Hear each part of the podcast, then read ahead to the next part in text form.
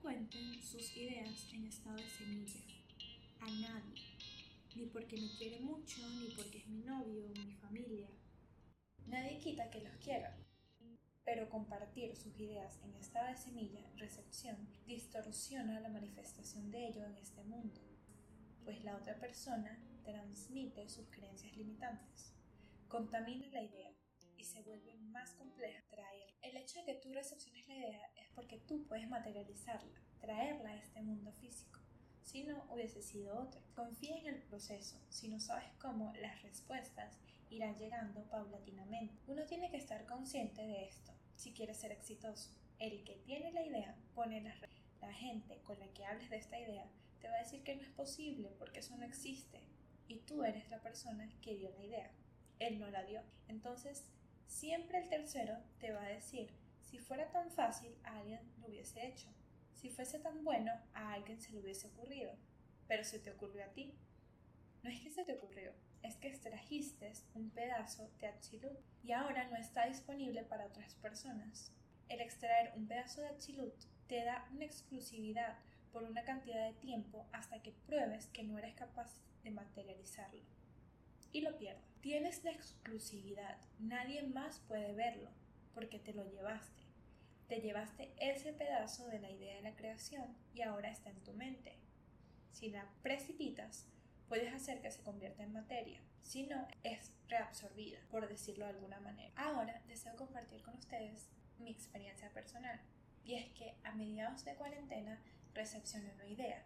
Y si bien no esperé mucho tiempo hasta compartirla con mi familia, se me dijo exactamente esto mismo.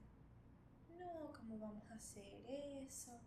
Eso no es posible. Y sinceramente percibí el desánimo. Claro, obviamente esto tiene su razón y es que obviamente cuando tú eres quien tiene la idea y esa idea pasa por todo un proceso de pensamiento y emoción, tú eres que le entusiasma la idea de precipitar eso en este mundo físico. Ahora, una anécdota curiosa. Un día mi hermana fue a hacer uh, mercado y regresando de, del supermercado se encontró en la calle con un carrito de supermercado repleto de la materia prima para llevar a cabo este producto, esta idea. Esto es un dato muy importante y más adelante verán por qué. Se nos ha metido en la cabeza o nos hemos vendido la idea de que a los buenos le pasan cosas buenas, que a Dios o a eso a lo que hacemos referencia cuando nos referimos a la fuente, le importa nuestro corazón. Yo era una inconscientemente estaba comiendo del árbol del conocimiento, bueno o malo, justo e injusto. Es cierto que el deseo de adhesión con la fuente, con el amor, es una manera de conectar con las ideas del plan superior. Sin embargo, este sistema es mecánico, no conoce de la ley de la moral y las buenas costumbres, pues éstas cambian constantemente no importa el quién es, importa el valor que eso traerá al mundo, y en mayor.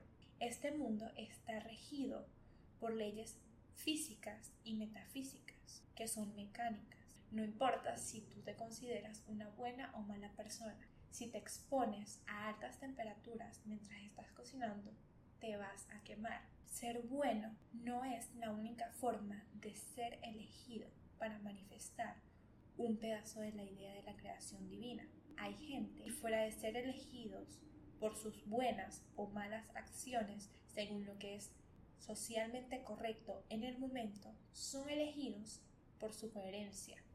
Ejemplo de ello, Rockefeller. Si bien muchos lo pudieron percibir como una persona déspota con sus trabajadores, una persona atroz por acciones eso no desmerita el hecho de que es uno de los filántropos más importantes del siglo XX. Y de hecho, la idea que recepcionó es una idea que posteriormente conectó al mundo. De hecho, una manera de saber que esa idea que estás recepcionando proviene de inspiración divina, de la fuente de Atsilut, es porque es una idea que va a beneficiar a alguien más que no seas tú mismo. Cuando se comienza el interés y la conciencia acerca de que este mundo está regido por leyes universales, lo más común es que oigamos acerca de la ley de causa y efecto, la ley de atracción, la ley de correspondencia, la ley de polaridad, entre otras, y comencemos a experimentar y desear atraer cosas como ser millonarios, ganar la lotería, abundancia, prosperidad financiera, con una mentalidad de carencia, pensando que atraeremos exactamente eso y no. Vinimos a este mundo a co-crear, a aprender a recibir para dar. Creemos que Dios es el genio en la lámpara o algún tipo de hada mágica. En realidad, cuando solicitamos esas cosas, ¿qué es lo que se manifestará en nuestra vida? Oportunidades, ideas de cómo crear abundancia con nuestros conocimientos, talentos y capacitaciones. Dios no es el padrino mágico, es la materia prima con la que creas el producto, el servicio. Es eso con lo que estás creando para experimentar la sensación de dar.